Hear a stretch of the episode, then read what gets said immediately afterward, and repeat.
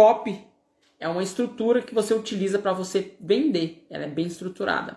Sim. E quando fala copy, não é copy não no é termo copy. inglês de cópia. É. As pessoas confundem isso.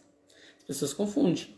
Mas é interessante é, ressaltar aqui. É claro que copy não é um termo tão novo agora, ainda mais quando se fala em lançamentos digitais. Mas é sempre importante não cair naquela besteira do conhecimento. Você achar que sabe e achar que todo mundo sabe. Sim.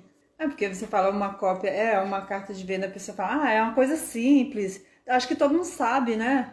É, tá bem nem, claro. E nem sempre pra é. você tá bem claro, né? Pra mim agora também tá bem claro isso.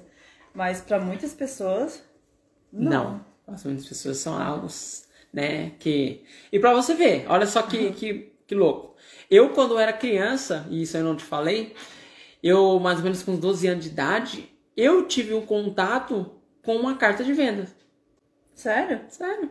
Um professor de história trouxe para nós uma carta de venda e eu só soube que era uma carta de vendas depois que eu comecei a estudar nesses anos agora. Que aí me, me trouxe a lembrança.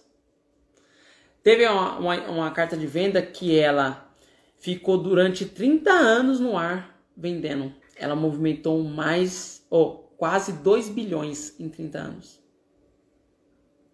Essa carta de vendas é dos, dos Estados Unidos? Nos Estados Unidos. Nos Estados Unidos, né? Acho que eu já ouvi falar já. Já ouviu falar, né? Sim. É uma carta escrita do, do jornal The World Channel. É bem famosa essa carta. Bem famosa. E eu não sei se a pronúncia é essa, mas só para você entender. Essa carta ela ficou de 1973 a 2003. Olha o tanto de tempo sem ser alterada. Conta a história de dois homens que se encontram após 25 anos na turma da faculdade.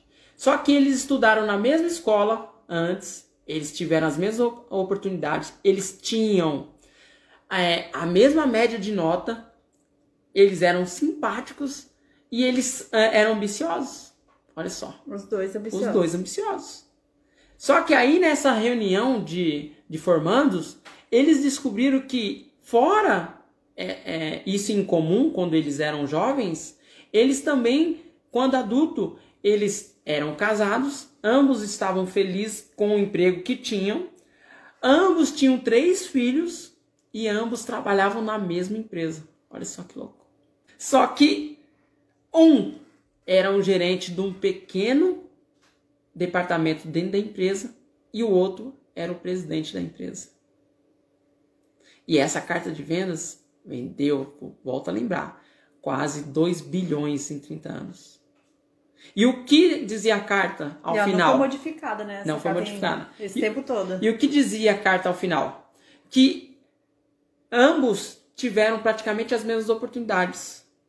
Só que não basta somente ter o conhecimento se você não sabe aplicar esse conhecimento, se você não tem ação para esse conhecimento. E isso é o que diferencia. E o que diferenciava os dois na história era que um assinava o jornal e o outro não. Porque o jornal tinha informação de valor. Olha só que louco. Então, uma carta de vendas, olha o poder que ela teve de transformação. E aí eu posso entrar em alguns pontos. O que, que é, essa carta traz? Ela traz para o leitor, traz uma história e o leitor se coloca no lugar daquela pessoa. Que tanto na pessoa que está no departamento pequeno, que não é tão bem sucedido, e quanto a pessoa que é bem sucedida. E traz uma reflexão. Peraí, qual dos dois eu quero ser? E por que carta de venda? Porque era carta de venda mesmo. Mandava lá, eles escreviam, mandava pelo correio para a pessoa, e a pessoa tinha que responder, mandando dinheiro e tudo mais. E o que, que é a carta de venda hoje? Você sabe dizer? Não, o que, que é? A carta de venda. Eu não besteira. A né? carta de venda hoje é o vídeo. É o vídeo? É o vídeo. Nossa, eu ia errar. É, carta de venda é o vídeo. Só que com a. O primeiro contato que o cliente tem é o quê? Com o vídeo hoje. Algumas empresas ainda se utilizam de uma carta de venda inscrita. Mas cada vez mais está sendo pouco utilizado. Porque a tecnologia mudou. Mudou a forma de a forma, né? entender, né? a forma das pessoas interagirem. É muito louco, né? Não, e, mas é legal. Então, e eu tive o contato com essa história aos 12 anos com meu professor de história. E foi uma reflexão que ele trouxe na sala de aula. Olha só que da hora. Eu não sabia. Eu acreditava que era uma história real. Sério, eu fiquei sabendo dessa história tem uns dois anos. E o, me o melhor dessa história? Que essa história não é uma história original. Ela é uma cópia de uma outra cópia, que foi em 1923. Que louca. Que era parecida, que pegava a mesma estrutura. E essa de 1923 pegou uma outra estrutura de uma de 1918, que também falava relacionado a isso. Então, por que eu estou trazendo essa nova visão sobre essa carta? Porque às vezes a gente olha algo e acha que não pode ser melhorado. Sim, pode ser melhorado. Porque se essa carta movimentou quase 2 bilhões, foi porque ela houve modificações ali nela na estrutura. Pegou-se a mesma história, que era de comparação entre um e outro, porque o ser humano é feito de comparação. Como é que a gente sabe o que é bom e ruim? É comparando. Se você não comparar, não tem como saber. Não tem como saber. Não tem como mencionar. Então, o ser humano ele precisa mencionar. dessa reflexão. E o cara trouxe brilhantemente. O central da história é a comparação entre dois homens. Isso faz o leitor ou a pessoa que está do outro lado refletir.